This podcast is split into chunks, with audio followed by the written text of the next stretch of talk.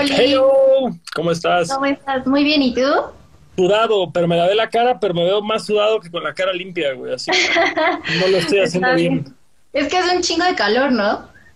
Cuando me mudé al DF no esperaba esto, pero hubo un día hace como dos años que fuimos al súper mi novia y yo y le dije, voy a comprar un ventilador. Y me dijo, güey, ¿cómo un ventilador en el DF? Nunca lo vas a usar. ¡Ja! ¿Quién ríe ahora? Ya sé, sí, no, es que está haciendo un calor muy cabrón, muy cabrón. Sí, eh, como que no, no, ajá, no firmé para esto cuando me mudé a la Ciudad de México, pero pues ni modo. Mejor estar. el paquete. Aparte, lo peor es que sí me gusta el calor, prefiero el calor que el frío mil veces. No, yo soy al revés, yo prefiero mil veces el frío. Así yo prefiero estar tapada y así a que a ten- tener un chingo de calor, lo odio, así lo odio. Pero tú eres nacida aquí en el DF. Sí, yo soy de acá. Ah, bueno, pues es muy, muy obvio, ¿no? Como que justo uno se apega a lo que tuvo en sus años formativos, yo creo. Sí, Y sí. pues, ajá, uno que es de la playa, que, que por cierto casi no iba a la playa cuando vivía ahí, así que tampoco la extraño tanto. Oh, ya. No, allí, a mí me encanta ir a la playa, o sea, en el único lugar en el que sí aguanto el calor es la playa, pero aquí en la ciudad, o sea, lo odio así, lo odio como no tienes una idea. Y el único lugar donde sí tolero el calor, no aguanto, tolero. No.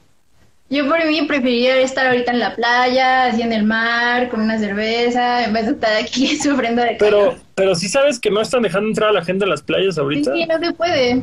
Sí, No. no. Para Mi- nada. Tengo amigos en Vallarta y andan en su casa, igual encerrados. Mi, mi mamá después de toda una vida vi- viviendo en Cancún, en la ciudad, finalmente se pudo mudar a la playa y ahora no puede ir a la playa y se enoja muy cabrón porque Pobrecita. dice ni me quiero ni me quiero meter al mar, solo quiero caminar en la playa en la mañana y no la dejan y, Dale. y hace En Los. Ángeles ahorita creo que ya se puede, ya, ya puedes ir como en el paso de las bicicletas y todo eso, ya puedes estar como en la playita, en algunas, en Los Ángeles apenas se puede todavía. Ah, pero en Los Ángeles, güey. Yo creo que para México todavía falta un rato, güey. Sí, Lo, lo, lo cual creo que está todavía peor, porque creo que Estados Unidos justo tuvo unos números de gravedad mucho más altos que México, así que sí, cabrón. sí, que está viendo que, que en la playa de Nueva York, este chingo de banda yendo y, y, y demás, y dices como, güey, son creo que la ciudad más contagiada de todo el mundo y, Sí. y, y ya quieren agarrar esta idiosincrasia de, "Eh, todo está en la mente, no pasa nada si vamos. Sí, pues es que tienen sus marchas de ya déjennos salir, necesito un corte de cabello, necesito ir al gimnasio, y es como de, güey, no mames, ¿es en serio? Güey, pues, la banda, güey, la banda, ¿qué te digo? Así pasa. Pili, ¿qué tranza? ¿Cómo te trata la cuarentena a ti? ¿Bien? Pues bastante bien, de hecho. Creo que me convertí en una persona bastante productiva a, a pesar de que no puede salir y que no puedo hacer muchas cosas, patinar, sacar a ir a tomar fotos. Y em, justamente empecé eh, también como una serie de lives en un día de patinetas, que es mi bebé. Eh, y he hablado con chicas de, de todo el mundo, o sea, he hablado con chicas de, de España, de Argentina, de Chile, de Colombia, y todo relacionado al skate, y siento que está súper chido. Qué chido, qué chido. ¿Cómo, Sí. cómo, cómo, cómo empezaste, cómo te clavaste tú en el skate? O sea, inicialmente, ¿qué fue lo que te atrajo? ¿Cómo llegaste ahí? ¿O, o cómo fue el, el génesis en tu vida skater? Pues es que yo me acuerdo que yo quería patinar desde muy pequeña, siempre tuve esa espinita de que quise patinar, ¿sabes? Siempre, siempre, siempre. O sea, Pero desde por- súper chica Sí, desde- siempre me llamó la atención, o y que siempre, y siempre skateboarding, no roller ni... No, siempre patineta, o sea, siempre. Pero en mi casa eran, más bien son muy como del estilo de, es que eso es para hombres, te vas a lastimar, este, eso no es para ti, no sé qué. Entonces, pues la verdad es que mis papás nunca me compraron una patineta. Hasta que yo me acuerdo que en la prepa, em, me salí un año de la prepa así de rebelde. Y me metí a trabajar, junté para la mitad de mi patineta y mi papá me dijo, bueno, pues te voy a dar la otra mitad, pero no le digas a nadie, ¿no? Entonces, em, en la prepa ya me compré mi primera patineta, pero pues la neta es que nunca, o sea, en ese entonces solamente aprendí a, subirme, ¿sabes? Impulsarme, eso fue lo único que aprendí. Y lo dejé mucho tiempo hasta que cumplí 21 años, eh, empecé a salir con un chico que patinaba en Metro Puebla, el famoso Metro Puebla, y me acuerdo que también estaban inaugurando un parque que se llama este Fray Servando. Entonces, en Fray Servando, ya empecé yo, justo cuando empezó Fray Servando, que fue hace nueve años, diez años creo, yo empecé a patinar y ya, ya empecé a patinar, ya empecé a, a estar en las rampitas. ¿Qué edad tienes, Pili? Oye, ya estoy grande, me veo chiquita, pero ya estoy grande. Tengo Eso. No, pues para que vean que el skate mantiene joven a la banda. Mira, soy el vivo ejemplo de eso. Oye, juraba que tenías como 22 años, 23 años. Uy, bueno, irrelevante, irrelevante para la importancia de esta conversación, pero nada más fue como, ah, cabrón. Sí, todo, fue hace 10 años. Perdón, no, no, no, te interrumpo, continúa con la historia. Entonces, hace 10 años empezaste a patinar en el parque de Fray Servando cuando lo inauguraron. Ajá, entonces empecé a patinar ya ahí en forma, o sea que ya aprendí a hacer truquitos, ya empecé a aventarme las rampas, al darle el bowl de fry, que es horrible porque tiene una transición muy fea. Entonces empecé de hecho ya grande, yo empecé ya grande a patinar porque yo siento que lo ideal es que todos, si nos gusta, empezamos a patinar desde chiquitos, ¿sabes? Como con karate o con béisbol o con básquetbol. Solamente que apenas está abriendo como este, este hoyito para el skate de que pues también se puede hacer desde pequeños y de que es una disciplina. Creo, creo que es como los videojuegos, creo que es algo generacional el, el que tan jóvenes incursionen en la actividad. Es como cuando nosotros éramos chicos y hubo esta gama de los videojuegos, pues los adultos no jugaban videojuegos, entonces era más bien como algo de niños. Pero ahorita los adultos juegan videojuegos y tienen hijos y es como, güey, ¿quieres jugar Halo Call of Duty o algo por el estilo. Y es lo mismo con el skate, o sea, digo, si bien el skate creo que comenzó a final de los 70s, principio de los 80s, este, pues, pues justo, o sea, tal vez tardó en, en agarrar este boom del mainstream para que ahora los adultos pusieran a los niños a patinar. Yo me acuerdo cuando tuvimos nuestro breve intento de patinar a los 13, 14 años, a esa edad uno empezaba a patinar. Ahorita a los 13 años ya eres pro. O sea, ya, ya es un tema de decir, el nivel ya está altísimo. Muy cabrón. E, el año pasado tuve la oportunidad de ir a conocer Venice Beach y, y en el skatepark que está ahí ves así a a morros, güey, que dices, carnal, yo esa estaba jugando con mis Batmans y mis Spider-Mans y ahorita tú ya estás así en un bowl haciendo trucos, güey. Sí, claro, o sea, el, claro ejemplo pues son todas estas niñas que ya están luchando por un lugar en las Olimpiadas y es que realmente son niñas, o sea, Raisa que ganó este el Street League creo que el año pasado, el antepasado, tiene 13 años y es como, ¿en qué momento te ibas a imaginar que una niña de 13 años le iba a ganar a Leticia Buffoni, a Lacey Baker, a Vanessa Torres, a todas esas morras que ya llevan una trayectoria así gigante? Órale, sí, pues bueno, fíjate, yo, eh, ajá, ¿qué voy a opinar del skate cuando no soy alguien que sepa mucho? Pero justamente estaba leyendo mucho en internet como críticas a Leticia Buffoni que dicen, ves a Leticia Buffoni ahorita y la ves hace siete años y hace siete años la partía durísimo y ahorita pues ya es más como, como influencer, celebridad que patina chido a que realmente traiga el nivel que traía. Pues yo, yo difiero un poquito en esa opinión porque Leticia todavía sigue teniendo muy buen nivel. O sea, su actitud tal vez ahorita no es la mejor. Me refiero, por ejemplo, en un Street League, cuando estaba ella compitiendo con Aori Nishimura, que es una chica japonesa muy vi, vi, vi, ese video, vi ese video que estaba así como, como esos videos de UFC, güey, casi casi presumiendo que ya ganó y, le, y cuando se da cuenta que perdió, la cara que pone. Como, güey, aguanta, todavía falta ella, o sea, por respeto, pues deja que ella acabe su ronda y ya después celebras. Pero justo eso, ella empezó a celebrar y de repente Aori hace el mismo truco que le dieron cinco décimas menos a Aori y yo dije, güey, no mames, o sea... No mames. Ajá, pero aún así Aori ganó y Leticia ya se quedó así como de, o sea, emputada. Primero agarró, pasó la valla, aventó su tabla y es como, güey, o sea, ¿qué pedo? Fue tu culpa por haber celebrado desde antes, ¿sabes? Sí, tal cual. Falta humildad, falta humildad totalmente. Ajá, eso la neta estuvo súper mal, pero la verdad siento que Leticia todavía tiene muy buen nivel. O sea, Leticia no solamente se dedica a hacer skate, obviamente trabaja mucho su cuerpo para poder rendir bien en el skate. Y sí es cierto que es eh, ahorita esta onda de influencer y ejercicio y fashion y mi casa y los, los feed y todo esto, pero también todavía tiene un muy buen nivel. Solamente siento que debería de moderar un poquito ese tipo de actitudes y creo que esa esa, vez le, funcionó, le sirvió mucho como para decirle, güey, bájale un chingo de tu pedo si eres muy buena, pero bájale un chingo. Sí, el, el, el, el pinche cubetazo de realidad, ¿no? De decir Exactamente, perfecto. Carnal, los followers no se traducen a los puntos en una competencia. Sí, claro, y es, y es también como esta onda de, de ética deportiva, de que dices, dude, todavía no ha acabado la competencia, me voy a esperar, ¿no? O sea, y, se, y quedó peor haciendo lo que hizo. Es como, ¿no has visto esas compilaciones que siempre pasan en, en internet, como en Facebook, de los videos que tú no buscas y te llegan solos? Que siempre hay como, como compilaciones de UFC o box o algo. Que siempre el güey que está así cuando, cuando los ponen frente a frente, el güey que es el más bravucón, siempre es el güey que termina en el piso después de dos patadas. O, y es lo mismo, o sea, justo es el llegar tranquilito y a lo tuyo. Sí, y, y simplemente, o sea, Aori fue hizo lo suyo y ganó, siendo que era literalmente casi una novata, o sea, muy pocas, iba, iba apenas saliendo en esta escena del skate femenil, que a pesar de que ahorita ya está creciendo, todavía es muy pequeño, ¿sabes? O sea, todavía entre todas nos conocemos, o sea, yo conozco tal vez nada más de nombre a chicas de, Europa, a chicas de hasta Australia, a chicas hasta de Irán, ¿sabes? O sea, todo el skate es tan pequeño que entre las, entre el círculo que tenemos todavía nos conocemos, no es tan grande todavía como el de los hombres. Claro, claro, y, sobre todo creo que, digo, obvio, es una suposición, pero también justo al ser algo tan, tan pasional como puede ser el skateboard, que no es como lo, ajá, nuevamente sí, ya es una cultura mainstream y lo que quieras, pero como tú dices, como es tan limitada la, la liga todavía, pues justo hay como más esta sororidad, supongo, o sea, por no decir hermandad, pero como, como esta empatía global al respecto y, y estos lazos comunitarios.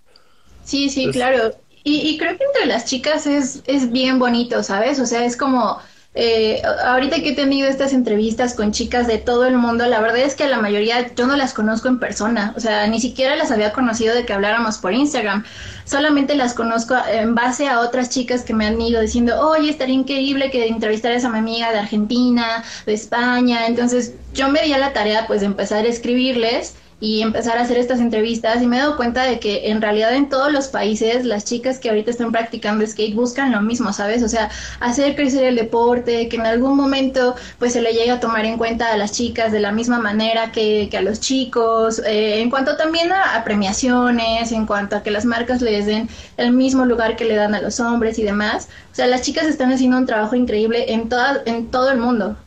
Fíjate que justo hay un tema que seguramente tienes muy presente, que es muy polémico, que pasó aquí en México, lo del Royal de Vans. Sí, sí. Me gusta, obviamente es un tema, creo, súper polémico. Obviamente mi opinión siempre va a ser distinta como hombre, pero me gustaría saber objetivamente tu punto de vista al respecto. Para, para la gente que no está consciente de esto, pongamos en contexto, Vans hizo una competencia, eh, se llama el Royal, ¿no? Royal, ¿qué Royal Side Stripe y justamente sacaron dos categorías, hombres, mujeres. El premio de la de hombres creo que el primer lugar era 10 mil pesos y el de mujeres creo que era mil pesos, mil quinientos pesos, algo significativamente menor. Obviamente salió la carta de no sean machistas, es, un, es una situación claramente sexista, lo cual es cierto, pero también mucha gente salió el argumento de decir, si hacemos esto una liga general sin, sin, sin separarlo por hombre-mujer, probablemente ninguna mujer llegue a la final. Entonces se creó este argumento jalón de cuerda. Vance terminó optando por eh, eh, equiparar los, los premios. Me gustaría saber tú, justamente como un entusiasta del deporte, por no sé si consideres el skate como un deporte, porque hay gente que le cae gordo que lo llamen deporte, otra que no. A mí me gustaría saber mucho tu opinión al respecto de esta controversia. Pues mira, creo que yo pienso Mm, también de una manera muy diferente. O sea, mi opinión no se va ni, ni muy a un lado ni muy al otro. Em, voy a poner antes un ejemplo para también que entiendan por qué pienso de esta manera. Apenas en 2018-2019, el Vans Pool Coping igualó los premios en categorías para hombres y mujer. El Vans Pool Coping es uno de los concursos más importantes a nivel mundial en categoría de bowl para hombres y para mujeres. Entonces, apenas en esta ocasión, a, pesar de tantas ediciones que ya lleva este concurso que está hecho por Vans, una marca que nació del skate, apenas igualaron los premios. Y obviamente eso fue un fruto de todas las chicas que han trabajado durante tanto tiempo y que se han empeñado en ser mejores en el skate y sacar un chingo de trucos y que están diario patinando, ¿sabes? Para mí eso fue un esfuerzo y fue algo que neta estuvo súper chingón porque la marca dijo, güey, las morras están echando un chingo de ganas, ya tienen un nivel muy cabrón, no veo por qué no darle los mismos premios si el nivel de entre hombre y mujer ya están muy a la par, ¿sabes? Entonces, a mí se me hizo muy chingón eso, pero para mí lo chido es que justamente se, se, se dio, o sea, se le dio como el, el, lugar al esfuerzo de las chicas, o sea, al esfuerzo de las chicas de neta partirse la madre diario y estar patinando al nivel, al punto de llegar a tener el nivel de los hombres. Aquí en México, la verdad es que yo siento que el, skate el femenil está creciendo muchísimo. O sea, ahorita ya ves morritas de 16 años, de 17 años haciendo cosas que nosotras en nuestro tiempo no hacíamos, pero ni de broma. O sea, ni de broma, ¿no? Ya se echan barandales, ya hacen un chingo de cosas súper chidas. Pero la verdad es que el nivel entre hombres y mujeres en, en, México todavía no está a la par. Sí, sí hay una diferencia muy, muy grande y no desmerito el esfuerzo de las mujeres. Obviamente no, las mujeres han trabajado mucho para llegar a este punto. Pero yo soy de la idea que nosotras como mujeres y como escena femenil en el skate tenemos que trabajar más para poder llegar a pedir que los premios sean iguales, ¿sabes? Sí hubo una, muy, una diferencia muy grande. El, según yo, el premio de los hombres era de 100 mil. ¡Verga! Sí, y de las mujeres era de 10 mil. Entonces sí era una diferencia abrumadora, ¿sabes? O sea, era como, güey, no mames. O, o sea, me, me, comí un respectivo cero en cada uno de los premios. Es como, ah, me quedó el cambio, ¿sabes? Te lo por voy eso, a dar. Por eso yo no debería trabajar en gobierno, porque justamente sería de esas personas que, ah, sí, los dos millones, ¿no? Ah, tres. Eran 100 pesos. Ah. Entonces, o sea, obviamente sí hubo una, una disparidad en cuanto a, la, a, a, los premios, pero siento que nosotros somos, a pesar de que hemos trabajado tanto, somos una generación a la que todavía le, nos toca construir un camino muy largo, ¿sabes? Claro. Eh, hay exponentes muy buenas, como Itzel Granados. Itzel Granados, se partió, o sea, se notó la diferencia de nivel de, digo, con todo respeto a las más participantes, sí se vio una diferencia abrumadora de nivel de Itzel. Y aparte es súper joven Itzel, ¿no? Creo que tiene sí. 14 años, 15 años, algo por el estilo. Tiene ya 17, 18. 17. Ahorita, pero eso fue año pasado o hace dos años. El año pasado. Uh -huh. Necesito empezar a hacer research antes de estos podcasts. Así de, tiene cinco años, ¿no? Tiene nueve años, es un Sí, no, es normal, o sea, y, o sea, Itzel es muy buena, Itzel es una, pero Itzel es una chica que ya ha viajado, ¿sabes? El viajar en, en, el mundo del skate te ayuda un chingo porque conoces un chingo de gente, te empiezas a codear con gente que patina bien cabrón, empiezas a tener otros estándares en cuanto a lo que tú quieres en el skate. O sea, claro. estás justo en, codeándote con personas que se exigen un chingo, entonces tú te empiezas a exigir un chingo. Eso es lo bueno de Itzel, ¿sabes? Ha tenido esta oportunidad de viajar y de, y de conocer muchas cosas que tal Oye. vez otras chicas Perdón, perdón, no, no, perdón, continúa, continúa, continúa, disculpa. Es que como, como el podcast luego tiene como un desfase, hay veces que pienso que el invitado ya terminó de hablar y quiero comentar ah, algo, luego me doy cuenta que interrumpo y, y, no es para nada mi intención. Por favor, continúa. No, no te preocupes. Entonces, Ixel es muy buena, pero sí, o sea, y no se trata de comparar, ¿sabes? Porque claro. hemos hecho un esfuerzo muy grande y las chicas han trabajado mucho. Pero, por ejemplo, eh, si la pones a concursar con un Nelson Garza, con un Gustavo Servín, es justo esto, ninguna de las chicas iba a terminar pasando. Entonces siento que más bien ahorita nos toca aprovechar estos espacios que se están abriendo porque hace mucho tiempo en concursos de este tipo no había un espacio para las mujeres, o sea, las mujeres no tenían un lugar para concursar.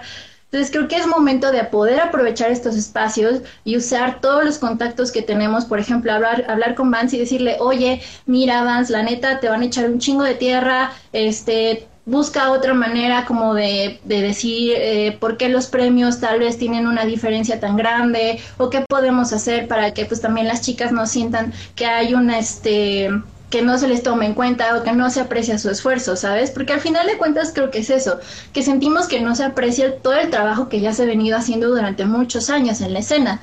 Claro. Entonces, eh, la verdad yo pienso de esta manera y también hubo un, un un problema de este tipo en un concurso hecho por Nike, bueno, donde Nike era patrocinador, que es el AMPA AM.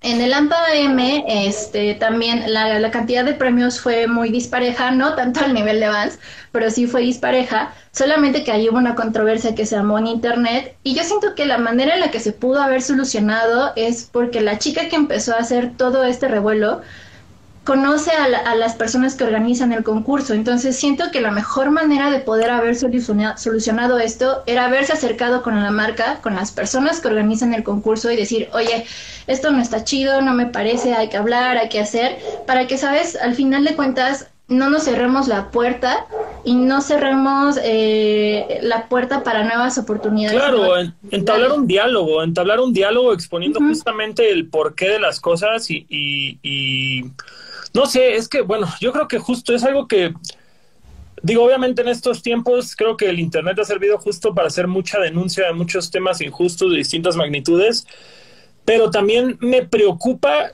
que para temas que se pueden arreglar con diálogo, la gente ya está recurriendo a hacer todo por medio de la polémica.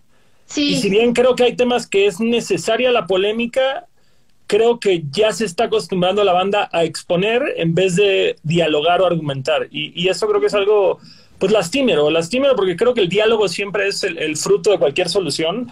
Ahora que dices esto, pues totalmente creo que es algo que, justo, que por medio del diálogo se puede llegar a una solución en la que todos salgan satisfechos. Amo la polémica, pone Héctor Chale. Fíjate, yo, yo, obviamente justo con el tema este de Vance, creo que, como te decía, es un tema meramente controversial, pero, pero justo un tema que yo quería preguntarte, tu opinión es eh, el de la misma representación, que yo creo que justamente es, es algo que, que, toca mucho, pues sobre todo creo que a los hombres nos toca alentar que esto suceda, porque al final ya con cualquier discusión siempre vas a encontrar un argumento en el cual justificarte. Yo creo que, bueno, los hombres nunca nos ha hecho falta ver skaters varones, músicos varones, atletas varones. Y, justo esa era la, la pregunta que yo tenía. Cuando tú empezaste a patinar hace 10 años, 12 años, el hecho de que predominantemente en esta industria y en esta actividad fueran hombres era algo que para ti era como un letdown, bueno, porque sobre todo porque dices que no empezó hace 10 años, que desde chica querías patinar, que tus papás decían que era un deporte de hombres. Y no sé, por decirlo, cuando nosotros jugábamos Tony Hawk Pro Skater, que ya lo van a reeditar, este, nada más estaba Elisa Steamer. Elisa Steamer, ajá. Y, era como la única mujer que sabías que patinaba en esa época, a menos que fueras un, un geek del skate.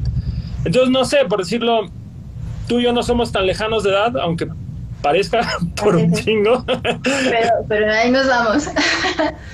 O sea, no, no, sé si la primera skater mujer que conociste fue Elisa o, si había alguien más que ya admiraras, pero justo fue como un turn down para ti el hecho de que no hubieran más mujeres en, en el deporte.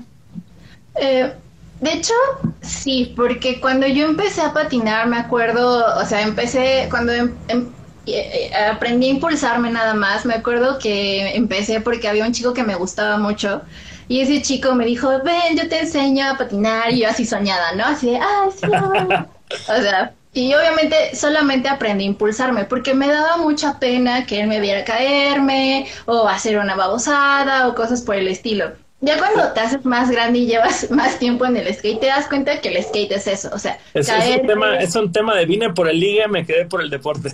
Ajá, o sea, este, te vas a caer 20 mil veces, te vas a pegar bien culero, pues que te caigas y no te lastimes tan feo, pero de eso se trata el skate, ¿sabes? Caerte y levantarte y volverlo a intentar.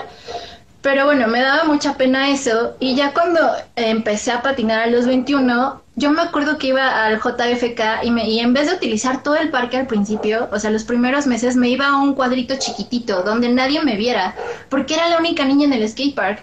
O sea, no había ninguna otra niña. Había otra chica que cuidaba el parque, pero pues me quedaba con ella ahí en un cuadrito, así haciendo mis solis, mis frontside y haciendo babosadas, porque me daba mucha pena entrar al parque y estorbarles o caerme y que me vieran, o sea, muchas cosas, ¿no? Entonces, de cierta manera, eh, sí fue como un, chale, no hay tantas niñas pero después empecé a conocer más niñas y ya había obviamente chicas que empezaban a hacer cosas como Chica Rider, que tenía clínicas de skate para mujeres. Entonces creo que ese tipo de espacios son muy buenos porque a ti como mujer te ayudan a, ganar esta confianza y, y decir, güey, no estoy sola, está bien chido ver a otras morras hacer esto, está bien chido este, poder estar con ellas y, y ver y conocer experiencias que ya después cuando agarré más confianza me di cuenta que los chicos del fray, o sea, los locales no mordían, ¿sabes? Y ya cuando empecé a hablar con ellos, ya era como, ah, no manches, hazla así, hazla acá, ponte acá, si puedes, a huevo. O sea, como que neta te motivan un chingo, pero creo que es justo esta onda de que mentalmente no estás tan inmerso en este medio que no, o sea, entras totalmente como en pánico, así de, güey, ¿a quién le voy a hablar? Y si me caigo, ¿qué hago? Y, eh, o sea, entras como de que no sabes qué hacer. Claro. Ya cuando empecé a conocer a los chicos me motivaron un chingo. Son personas que a, pesar de que a algunos tal vez ya no les habla ahorita o tengamos maneras diferentes de pensar, neta, para mí van a ser siempre los locales del Fry y mis carnales y mi todo, porque ellos me motivaron un chingo a patinar y a intentar cosas que yo jamás hubiera dicho, güey, sí puedo. Ya cuando lo hacía era como de, güey, sí puedo, no manches. O sea, es eso, creo que es más como algo, un mindset que ya tenemos de miedo y de pena más allá de lo que pueda hacer, ¿sabes? Todos, todos, güey, creo que todos los seres humanos nos caracterizamos por la inseguridad, güey, siempre, güey clásico, el primer día en cualquier deporte o en cualquier actividad, oyes a dos güeyes reírse y asumes que se están burlando de ti y es como, güey, ni quien te pele, güey. Todos están en lo suyo y tú estás por otro lado. En todos lados hay algún pinche patán que quiere molestar a los demás para sentirse más seguro de sí mismo, pero la gran mayoría de veces es uno mismo haciéndose películas con completos desconocidos. Sí, sí, claro, y o sea, y me ha tocado, o sea, ahora que ya doy clases para chicas, muchas llegan como con este miedo de, ay, es que ya hay gente y si ven mucha gente les da pena, o sea, hasta netas la siento como más se empiezan, se empiezan. Ajá, y yo, güey, cálmate. O sea, no es por ser mala onda, pero no te están pelando. Neta, esos güeyes están en su pedo. Y si se les ocurre decir algo culero, pues ya queden ellos, güey. O sea, ya queden ellos, ya es su pedo. Entonces, tú en lo tuyo, diviértete. Si esto te gusta y esto es, eh, sientes que es para ti, aunque tal vez no vayas a ser profesional, pero te llena algo en el corazón, hazlo, hazlo y si te hace feliz, eso es más que suficiente. Oye, te iba a preguntar, ¿cómo, ¿cuánto tiempo llevas tú dando clases? Llevo un año. Cumplí ¿Un año? ajá, cumplí un año en enero, si mal no recuerdo. Eh, y todo empezó muy casual, o sea, porque justamente veía muchas chicas, amigas, que siempre habían dicho como esta onda de es que yo ya estoy grande, ya tengo 30 años, este, o, tengo una hija, pero no la quiero llevar con un hombre porque pues es muy diferente o les vale o cosas por el estilo, ¿no? Que conozco, o sea, hay, hay, maestros muy buenos de skate, o sea, Raúl González, Carlos Jaro, son muy buenos maestros de skate, pero hay muchas personas que tal vez no se sienten con la confianza de ir con un hombre.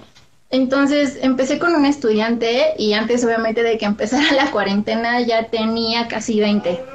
Entonces siento que es algo bien chido porque me ha tocado ver cosas que yo jamás imaginé. O sea, me ha tocado ver, me acuerdo que me llegó un niñito que se llama David, tiene 5 años, y él, siempre que llegaba, las cuatro primeras clases, se, se, llegaba a esconder atrás de su papá, ¿sabes? O sea, no decía hola, era súper callado, súper tímido, como muy así este, por ejemplo, también Emma de cinco años se caía tantito y lloraba muchísimo. Y yo como de, no manches, o sea, me espantaba un chingo porque dije, ¿real se lastimó o, qué pedo, no? Y sus papás, no, es que así es, o sea, no pasa nada. Y yo, bueno, y ya con el, con el tiempo fueron agarrando una confianza tan chida que ahorita se caen y se están riendo y se están tirando en el piso y juegan. David ya no es tan penoso. Emma ya hace un chingo de cosas así súper chidas que dije, órale, neta, el skate en los niños también les ayuda un chingo. Claro, para agarrar seguridad y tener y perderle el miedo a los golpes, que creo que es una de las cosas que justo yo tengo memorias de niño que te tropiezas, te caes y más por el susto que nada, el,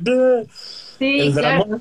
No, qué, chido, porque justamente dijiste clases de skate y como que lo primero que pensé fue justo, ah, traduciéndolo a mi experiencia, en vez de voltear a ver lo que platicábamos hace un rato, que digo, ah, a huevo, niños de 13, 14 años, es no, güey, ya los niños quieren andar en patineta desde niños. Sí, y, eso, está poca madre, güey. ¿Cuánta, cuánta, digo, obviamente ahorita está parado todo, pero cuántas clases, o sea, tú ya te estás dedicando full time a, dar, pues, digo, tienes también lo de la fotografía de conciertos, pero fuera de eso estás full time dando clases de skate? Sí, o sea, antes, pues literal, antes de la pandemia era conciertos, también hago otros trabajos de foto freelance y tenía lo de las clases.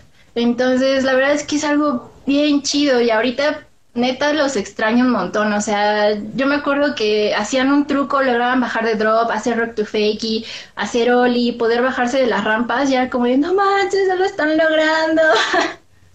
y es bien bonito. ¿Tu alumno más grande qué edad tiene? El más grande, una de las mamás de uno de mis alumnos empezó a tomar clases, no sé cuántos años tenga, es su mamá, pero empezó a tomar clases ella con su hija y está bien chido esa onda. Ah, qué chulada, güey, qué chulada. Bien chido, pero igual tengo chicas de 30 años, de 20, o sea que la neta está bien chido que se animen a patinar porque la mayoría de las chicas me dice, oye, es que yo siempre había querido intentarlo, pero nunca lo hice por pena o porque me daba miedo y es como, tú, no hay edad para intentar algo, o sea, neta, no hay edad y si a ti te gusta y si empiezas a ver que, que neta te llena en, algo, o sea, hazlo, o sea, busca la manera de y hazlo. Es como, es como a mí me impresiona, o sea, justamente un ejemplo, el, el señor Flavio, el bajista de los fabulosos Cadillacs, como que ese compa toda su carrera tuvo sobrepeso y como que tuvo un cambio en su fisiología muy cabrón, como a los 35 años, y empezó a andar en patineta a los 35. Y ahorita ya le debe estar pegando a los 50 años, ya pelón, barba blanca, Santa Claus style, puros tatuajes tradicionales. Y lo ves de gira con sus hijos, sus hijos así de que salieron de Lords of Dogtown. ¿Qué? Sus hijos son surfers, creo. Sí, surfers y skater. La, hija es skater, los hijos son surfers. Y dices, no manches, pinches niños hermosos. Y este, y todos patinan poca madre. Y ahí el día de campo de la familia skater, surfer. Y, y dices, güey, qué cabrón. O sea, qué chido. Y qué chido que el jefe no se haya quedado con esta mentalidad de decir, como, pues nunca fui atleta de joven. Eh, y a mis casi 40 años agarro una patineta y ahora, ajá, digo, pues tal vez no no estar patinando street profesional haciendo un grind en dos escalones, pero, pero ahí está, güey, es eso, es como decir, carnal, no vas a ser pro skater, hazlo porque te gusta, hazlo porque te disfruta, hazlo porque te representa, hazlo porque, porque llevar una tabla a todos lados y deslizarte, güey, te apasiona, güey. O sea, eso tiene que ser. Yo me acuerdo justo un amigo que está conectado aquí, el, el Temblores de Monterrey. Ah, mira el Temblores. El Brandon. Una vez nos fuimos a una gira juntos en el 2015 y yo me acuerdo que justamente alguien del tour llevó una patineta y le dije, güey, ¿a, poco patinas? Y me dijo, no, es que patinaba de morro. Y yo te lo retomé. Y yo, ¿y qué? ¿Si la cuajabas? Y se volvió el Brandon y me dijo, si, si la cuajaba o no, ¿qué, güey? ¿Cuál es el pedo, güey? Quiere patinar y lo está disfrutando. Y yo estoy callado. Sí, sí, sí. sí es, que, es que también está este otro lado de de las personas que patinan y se dedican a gestionar este espacios, ¿sabes? A gestionar espacios para que los chicos patinen, para que las chicas patinen, para que el gobierno abra más parques, para que este no se cierren ciertos parques, eh, para que no sé el o sea, se abran concursos para las mujeres, o sea, también existe esta otra rama de skaters que se dedican a gestionar cosas a favor del skateboarding. Claro, claro. Y tal vez, o sea, creo que es lo que platicaba con un, con un chico de, de Aguascalientes. Bueno, no es chico, ya es un señor, obviamente. Pero él, con sus hermanos tiene una marca que se llama Tricolor. Y él lo que me decía, me dice, no manches. Ya es, ya es longeva Tricolor, ¿verdad? Ya lleva buen rato. Sí, ya va a cumplir, creo que 30 años, 25. Ah, órale. Sí. No. O sea, ya, ya tiene su buen tiempo. Entonces, él me decía, Pili, yo tengo amigos que solamente se saben subir, solamente saben cargar en, en el bowl pero tienen un amor tan grande al skate que dices, güey, este, este dude ama más el skate que yo. O sea, neta, este güey se le ve más el amor al, al skate que a mí. A pesar de que tal vez no saca el montón de trucos gigantes o súper espectaculares. Pero siento que es, es eso, o sea, el skate es algo que te llena dentro y aunque tal vez no patines súper cabrón, si te llena y neta lo amas, vas a terminar haciendo algo para que eso llegue a más personas. Ay, fíjate, yo, yo creo que por decirlo, yo no patino una madre, güey, pero es algo que me gusta un chingo.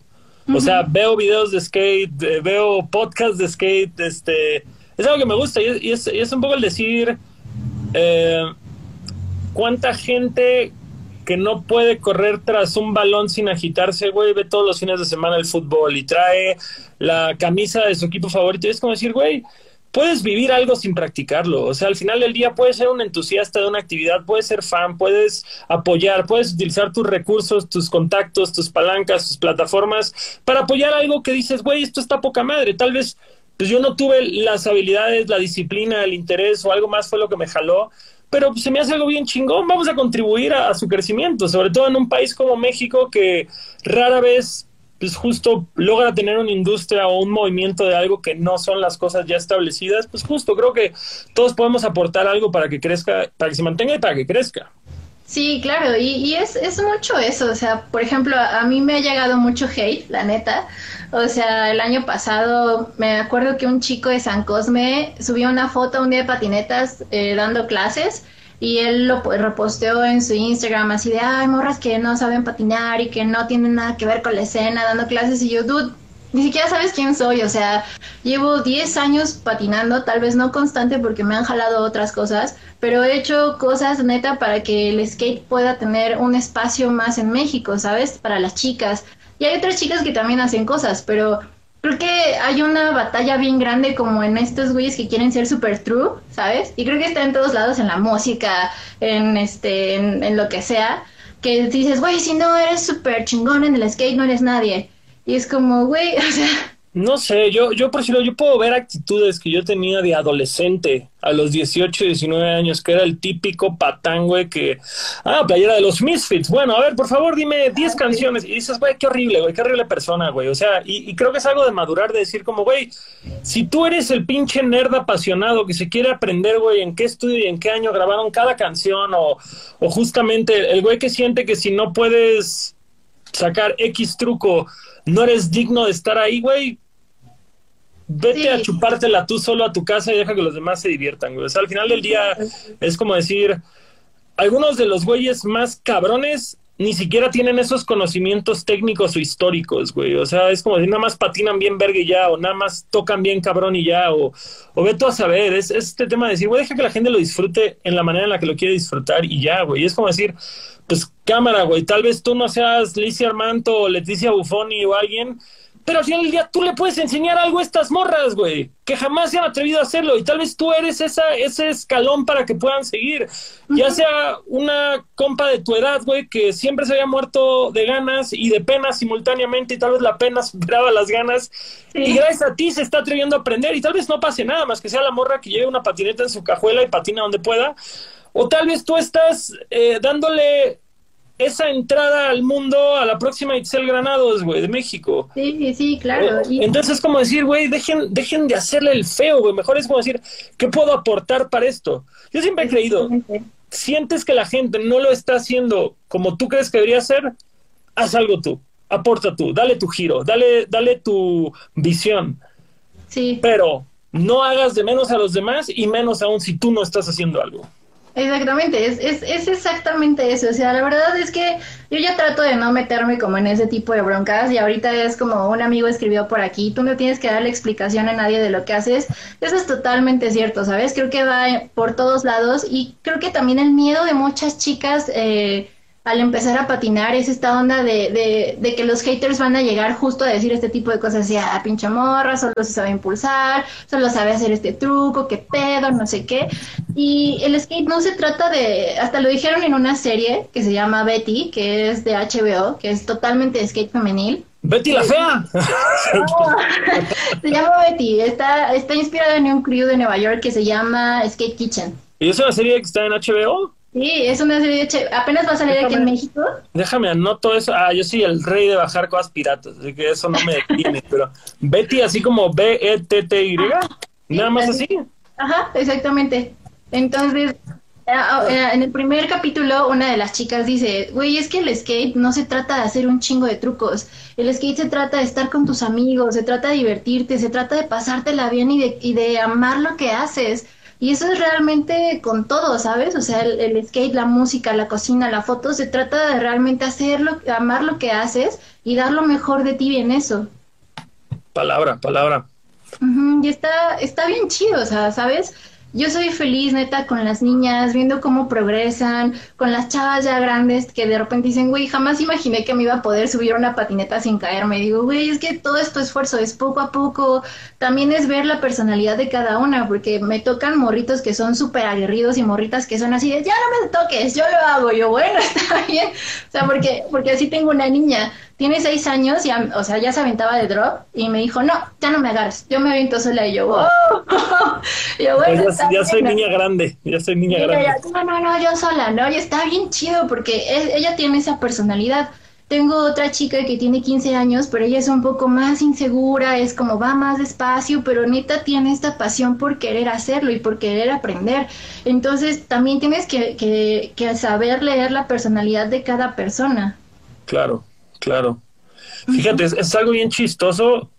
Yo me acuerdo Yo me acuerdo de morro, güey, en clases de educación física, luego como a finales de primaria y principios de secundaria yo jugué fútbol americano mucho tiempo. Y era un tema de que los entrenadores, profesores, coaches, como los quieras llamar, tenían esta mentalidad de antes de presionarte, presionar, hasta un punto en el que podías tener lesiones, güey, de, de, de, es que yo me acuerdo una vez que tuve una lesión y le dije a mi mamá, me llevó al doctor y el coach me dijo, pinche puto, ¿por qué vas de chillón? No sé qué, digo, bueno. y, adiós. y hace un par de años salió un video de unas chicas porristas de Estados Unidos que, que justamente sacaron a su entrenadora, cómo las andaba así, eh, pues, eh, demandándoles unas capacidades físicas para las cuales no estaban preparadas.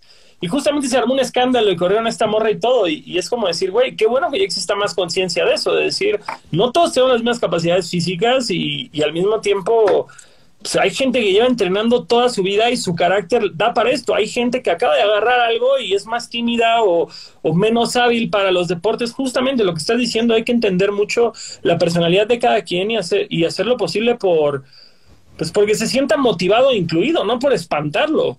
Porque justo una mala experiencia con, tu maestro, con tu entrenador, con tu persona a cargo, puede hacerte odiar algo que dentro de otras circunstancias estarías amando. Sí, claro, totalmente. Sí, y, es justo eso, o sea, con los niños que han llegado, neta, me acuerdo, esta Cami es como de las más, a las que se les facilita más, ¿sabes? O sea, ella aprendió en corto a aventarse de drop, de uno chiquito, luego de uno grande, a hacer rock to fakey, yo así de, yo me tardé tres meses haciendo rock to fakey, esta morra en dos clases ya lo hizo, y yo así de, wow, o sea, está bien chido, está bien bonito, o sea, espero poder tener, o sea, llegar a más grande y decir, no manches, yo le enseñé esta morrita. Sí, me acuerdo de su primer drop, o sea, yo vi su primer drop. ¿Y qué te dicen, Miss Pili o nada? Se dicen Pili. Miss Pili, soy Miss Pili. Está bien chido. Qué chulo. Está bien chido, o sea, de repente ya estoy guardando mis cosas y así es como Miss y yo. ¿Te, llegaron, ¿Te llegaron tus mensajes de Día del Maestro? Sí, sí me felicitaron, o sea, me han ah, llevado así hasta dulces, comida, se van de viaje y me traen cosas. Una, una de las niñas me hizo un cuadro y yo así de, güey, no mames. Qué hermoso, güey, qué hermoso. Está, bien bonito y con las chicas grandes he logrado hablar, o sea, de que hablamos y nos vamos a comer o nos vamos al cine y está bien chido porque de eso es, eso se trata el skate, ¿sabes? Terminas conociendo a gente que de otra manera no podrías haber conocido. Qué chips, justo, güey, o sea, justo, y, nada mejor que rodearte de gente que está tan apasionada o interesada en lo mismo que tú y de la misma manera. Sí. Oye, eh, quería justo, porque el tiempo, el tiempo está, bueno, termina lo que ibas a decir, es que justo quiero, quiero que hablemos un día, un, digo, quiero que hablemos un poco de un día, un día de patinetas. Sí, pues un día de patinetas. ¿Cómo, cómo surgió justamente? ¿Cómo surgió? Y si puedes definir aquí a nuestra amable audiencia, todos al respecto del proyecto. Super, sí. Pues Un Día de Patinetas nació hace tres años oficialmente. Pero yo ya tenía la idea desde mucho tiempo antes. Me acuerdo que hubo un evento en Centro Cultural España y yo ahí logré hacer una, una mesa, una mesa de, diálogo acerca del panorama y los antecedentes del skate femenil. También logré traer un documental junto con una amiga que me ayudó, un documental de una patinadora este, que se llama Underexposed Em, y desde ahí dije, ya hay algunos medios de skate femenil dedicados a darle esta proyección, pero yo quiero hacer algo con mi visión, ¿sabes? Que tenga una calidad visual increíble, que tenga una calidad en cuanto a los contenidos súper chida, pero eso había sido un año antes. Y me acuerdo que me compré mi cámara, este, y la tuve guardada, o sea, me la compré en noviembre y la tuve guardada meses, hasta abril. O sea, imagínate, fue un periodo súper grande. Así tardaste un rato en, en animarte. Ajá, porque me daba también mucha pena, ¿no? Entonces, eh, hasta por, las, por las mismas razones.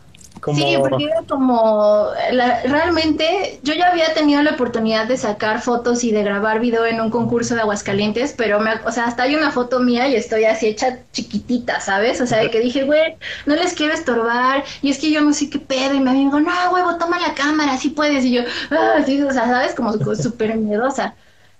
Y yo me acuerdo que un día fui a patinar a Templo Mayor con unas amigas, con Mona y con Cecilia, este, fui a patinar con ellas y dije, pues les voy a tomar fotos, ¿no?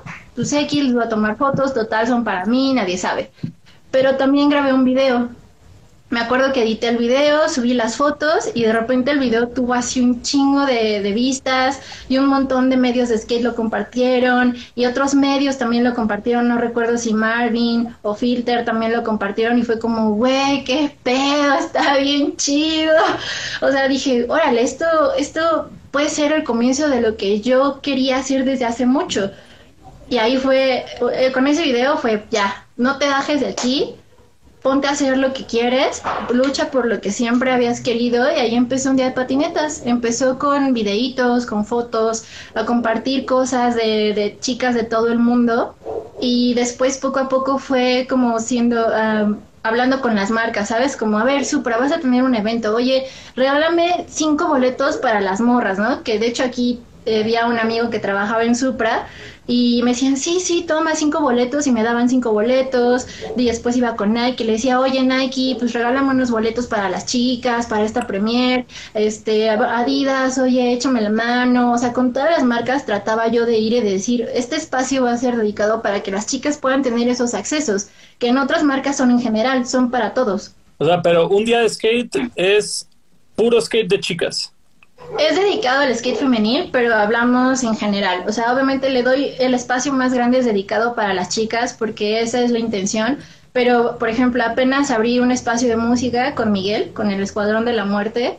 Y, Sí, y la neta es que estuvo súper chido, porque también la música es un tema que no se, no se ha tocado dentro del skate mucho, ¿sabes? O sea, es un tema que hasta cierto punto está olvidado.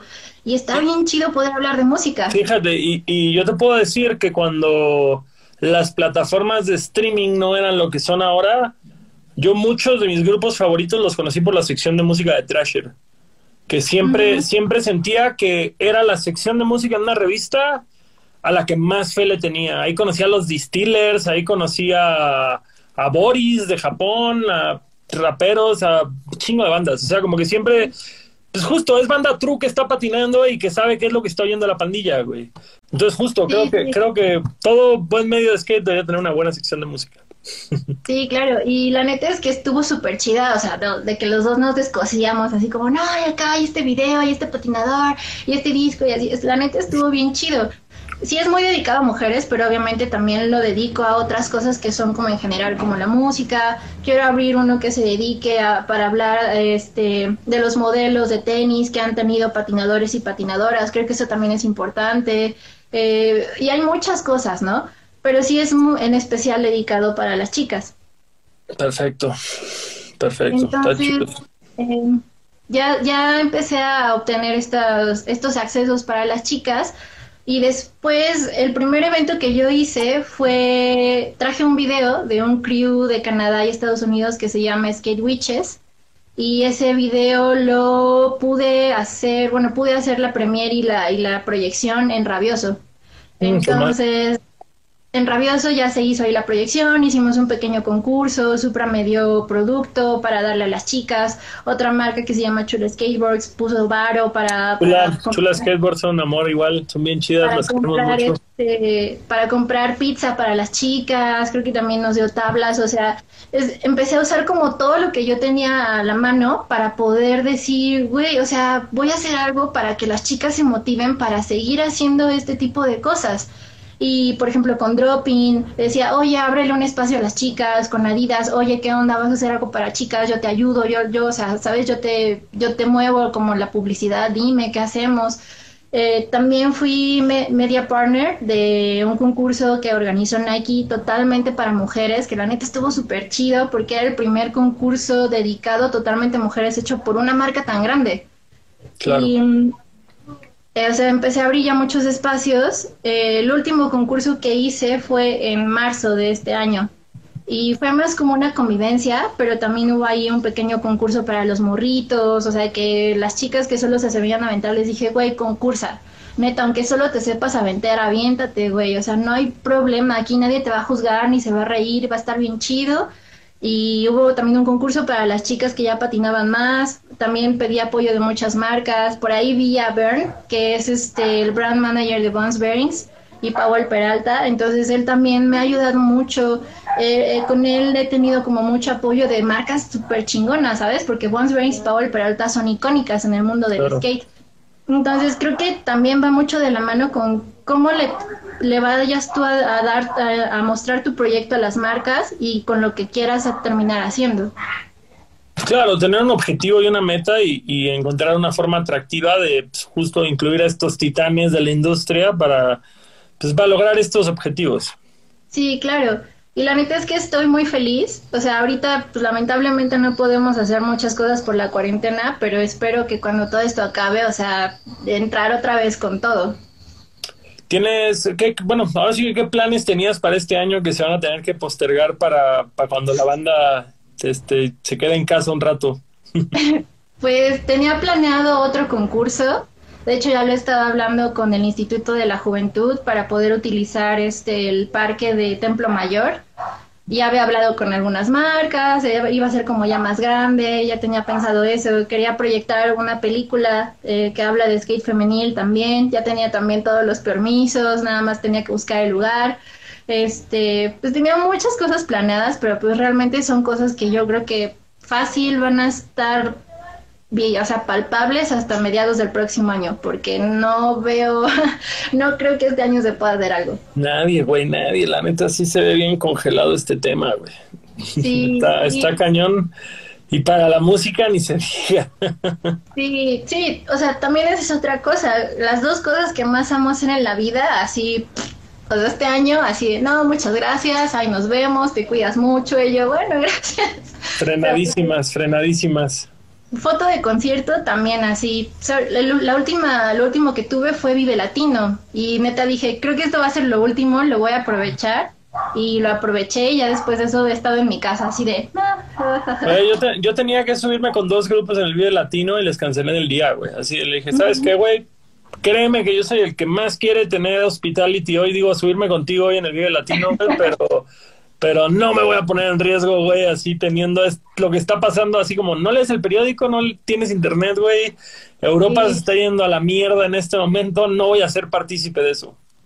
Sí, estuvo, la verdad es que estuvo muy lleno, o sea, hubo muchas medidas de seguridad, la neta, o sea, cuando entramos como prensa, las personas que iban a trabajar, todos te medían la temperatura si se te subieron, o sea, si marcabas 37, te decían, dude, o sea, a ver, espérate, ponte aquí en la sombra y vamos a esperar a que se te baje, ¿no? O sea, la neta es que sí tuvieron buenas medidas, pero sí fue justo en el auge de este pedo de, güey, está explotando esta madre, ¿no? Manches.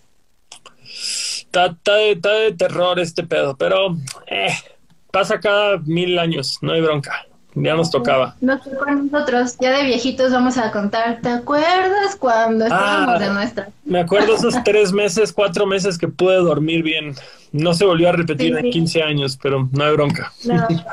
Pues necesitan dormir bien porque... No, yo sí, he dormido lo que no había dormido en, en siete años de tour. O sea, sí es un tema que he dicho, wow, he dormido. Ya se me había olvidado cómo era dormir bien. Ah, eso está bien chido. O sea, yo por ejemplo, la neta me he desvelado un chingo, pero de que me desvelo así porque no me llega el sueño, así nada más no llega. No, a mí al revés. Es que igual mi bronca es que me estoy parando al cuarto a las 5 de la mañana porque es la única hora que no hay gente en el parque y puedo ir a correr a esa hora. Ah, no, pues sí. Así sí. está chido. Oye, Pili, eh, pues mucha gente se dejó caer con las preguntas que tienen para ti. Entonces quería justo, justo aventarnos este QA que la amable gente de Instagram se aventó. Ok. Ah, recomendaciones para alguien que quiera empezar en el skate. Pues recomendaciones es no tengas miedo, no tengas pena. En caso de que te dé pena, empieza en tu casa a practicar tal vez en un tapetito, con olis, con la tabla tal vez sin llantas, a practicar tus trucos para que cuando ya llegues a un parque eh, puedas ya tener como más movilidad. Y creo que el mejor consejo que te puedo dar es fíjate en lo que los demás hacen. O sea, fíjate siempre en cómo ponen sus pies, cómo mueven su cuerpo, hacia dónde se inclinan, qué es todo lo que hacen para que cuando tú te subas ya puedas tener una noción de, ah, ok, el pie va acá, así se mueven, así se suben, así se bajan, así se frena. Y que te fijes en todo lo que los demás hacen para que ya tengas una noción más grande. Y que también te acerques a hablarles, porque la mayoría de la gente es bien chida. Sí te ayuda. Y me imagino que por hoy en, en YouTube deben haber tutoriales poca madre para sacar trucos, ¿no? Que creo que es algo que hace 10 años ni de chiste existía. Sí, no, sí, hay, hay Visued está sacando tutoriales de cómo subirte, cómo hacer ollie, cómo hacer frontside y puedes buscar en internet tutoriales en español, en inglés, lo que quieras y todo te va a ayudar. O sea, puedes empezar en tu casa, en tu, en tu, en tu calle, enfrente de tu casa, y créeme que va a llegar alguien y te va a decir, güey, patinas, vente, vamos. O sea, siempre va a pasar alguien que patina. ¿Qué es lo más difícil de ser skate femenil? Muy raro cómo labraron esta pregunta, pero... Mm, pues yo creo que lo más difícil es tal vez los miedos que nosotras mismas nos ponemos, ¿sabes? O sea, los miedos que nosotras, los miedos y las limitaciones que nosotras mismas nos ponemos, porque podemos hacer cosas súper chingonas, ya sea gestionando, ya sea creando espacios, ya sea ayudando a los demás, también patinando, pero tenemos que hallar en qué es lo que nos gustaría desenvolvernos, foto, eh, diseño, lo que sea, ¿sabes? Es más bien quitarnos estas limitaciones y no permitir que lo que otras personas digan nos afecten. Creo que podría ser eso lo más difícil, pero es, es más como un trabajo interno. ¿Qué truco es tu favorito y cuál es el más difícil de aprender? creo que es un poco subjetivo, pero... truco favorito. Híjole, creo que no sé, me encanta a mí estar en la mini y en el bowl. No soy la mejor, pero me encanta esa sensación de estar en el bowl, ir cardeando, sentir el viento, o sea, la velocidad, eso me encanta muy cabrón. Pregunta mía, ¿tú, eres más de bowl que street? Pues me gustan los dos, pero me gusta mucho más estar en el bowl. Ok, perfecto. Pero, perdón, continúa, continúa con lo de los trucos. Y el más difícil, creo que todos los trucos van a ser difíciles todos, o sea, hasta cuando estás empezando a impulsarte es difícil porque al principio no sabes qué pedo. Cuando estás haciendo Oli, se te va a hacer bien difícil y ya cuando lo haces dices, güey, está bien fácil. Después sigues con flip y después sigues con hell flip y después con varial y después, o sea, con cosas en mini. Todo va siendo difícil, pero todo depende de cómo vas avanzando. Entonces creo que no hay un límite. Vas, vas a llegar, vas a encontrar siempre algo y lo vas a pasar. Empieza con el Pop Show It, carnal, o carnala, no sé, no sé quién ha hecho la pregunta, pero el Pop Show It siempre se ve chido y es fácil. Sí. Uh, ¿Por qué Vans son tus preferidos para patinar? Llevo un mes con mi skate e inicié por ella. Ah, qué chido, güey. Cool. Ah, sí, ah, yo. pues Vans no es mi favorito. Este, creo que mi marca favorita es Nike. Me encantan los Janoski. Para mí son los mejores tenis para patinar. O sea, te los pones y en corto ya estás patinando, no los tienes que amoldar, no tienes que así hacer que se hagan suavecitos, nada. Para mí son los mejores. Pero Vans también es muy bueno y Vans es una marca que nace del skate totalmente. Este, pues qué chido que están empezando a patinar, neta, está bien bonito. Yo me acuerdo mucho cuando Nike entró al skate que justamente había este movimiento de boicotear a Nike porque obviamente cuando Nike, Adidas y todos los gigantes de la industria de zapatos entraron, pues se comieron gran parte del mercado de estas marcas clásicas. Pero por otro lado, también dices, pues estos güeyes tienen una tecnología que no tienen Adio, Lakai yo alguna vez tuve unos tenis blind y eran una falta de respeto a mis pies, güey. Ah, eran incomodísimos esos tenis.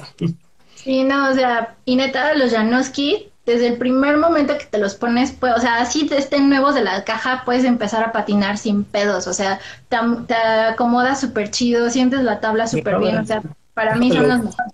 Déjame los busco porque no conozco esos tenis, Janoski Nike. Órale, sí los he visto, aparte son muy, son muy bonitos. O sea, es, es como esos tenis de skate que dices, también los puedes usar al día a día y se ven chidos. Sí, claro, tengo un amigo que se los llevó hasta una boda, o sea, es como... así de, de formales. Están bien chidos, están muy preciosos, así están hermosos. Es que los tenis de skate de principio de los 2000 es que parecían bolillos, güey. Por decirlo, de ese, güey, siempre se me ha hecho una marca horrible, güey. Así como que dices, va, está chido el logo acá, lo que tú quieras, pero esos tenis de bolillo noventeros, qué feo. Sí, o sea, que estaban en todo, o sea, estaba DC, era DBS, era, todas las marcas tenían este modelo y yo también los usé y Yo, llegué a tener unos caballeros, güey, unos caballeros que también eran bolillo, güey. sí, neta, no sentías la tabla, no sentías nada, pero pues todo va evolucionando, ¿sabes? Todo va evolucionando y... Las tortas cubanas así. Muy. Ah, huevo. Oye, eh, la última pregunta que, que, bueno, que justamente es, es, es la, la, no controversial, pero obviamente siempre es bueno dejarlo claro, que preguntan dónde puedo aprender a andar en longboard en la CDMX. ¿Tú pura, pura skateboard tradicional o, también, o también le abres tu, tu cariño y brazos a la pandilla longboard?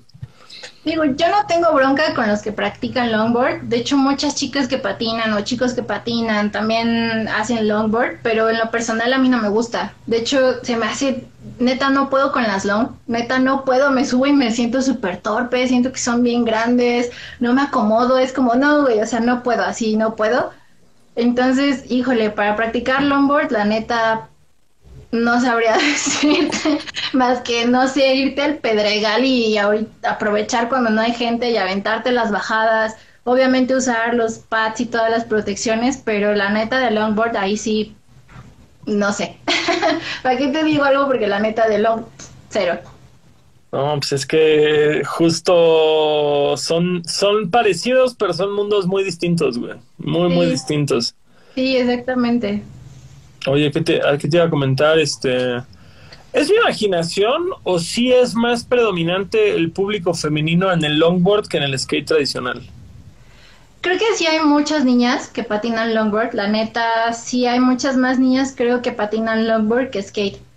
Pero también es porque las cantidades son más pequeñas, por decirlo así, ¿sabes? O sea, el skate ya es algo bien gigante. Y obviamente a comparación de los hombres todavía somos algo bien chiquitito. Y en el longboard creo que es más equitativo. Ok. Mira, aquí justamente un güey dijo, es tu imaginación. Pues ella lo acaba de afirmar, carnal, para que veas, que no es mi imaginación. Sí, entonces es, es, es como eso. Todavía la, la, escena del longboard todavía tiene que crecer, el skate todavía, todavía tiene que crecer, pero pues cada quien crece a diferente paso. Totalmente, totalmente de acuerdo. Pili, ¿algo que quieras compartir con nuestra amable audiencia del presente y del futuro? Pues que no les dé miedo, que si quieren patinar, así no tengan una patineta, busquen un amigo que les preste una, que empiecen a patinar porque neta es algo bien bonito. Neta creo que el skate es una de las cosas que voy a terminar haciendo hasta que ya no pueda caminar, literal. aunque ya no pueda caminar, voy a estar en mi silla de ruedas con mi patineta haciendo algo por el skate o algo que tenga que ver con las patinetas. Entonces, siempre eh, no, que no les dé miedo a hacer algo que piensan que les va a hacer bien o que pueden llegar a querer mucho. Así sea el skate, así sea foto, así sea cocinar, así sea música, inténtenlo siempre. Ya, ya escucharon, amigos, amigas, amigues, todos hagan lo que les gusta y sobre todo skate. Pues tenemos, pues tenemos, una dinámica bella. Eh, si quieres ganar una clase de skate acabando la cuarentena, porque ahorita no se puede, Tienes que compartir en tus stories de Instagram la foto que más te guste de arroba un día de patinetas y escribir el por qué te gustaría aprender a patinar. Tienen que mandarnos un screenshot que están siguiendo a Leche Star Milk, un día de patinetas y obviamente a Mini Pili, a Miss Pili, aquí en la casa presente.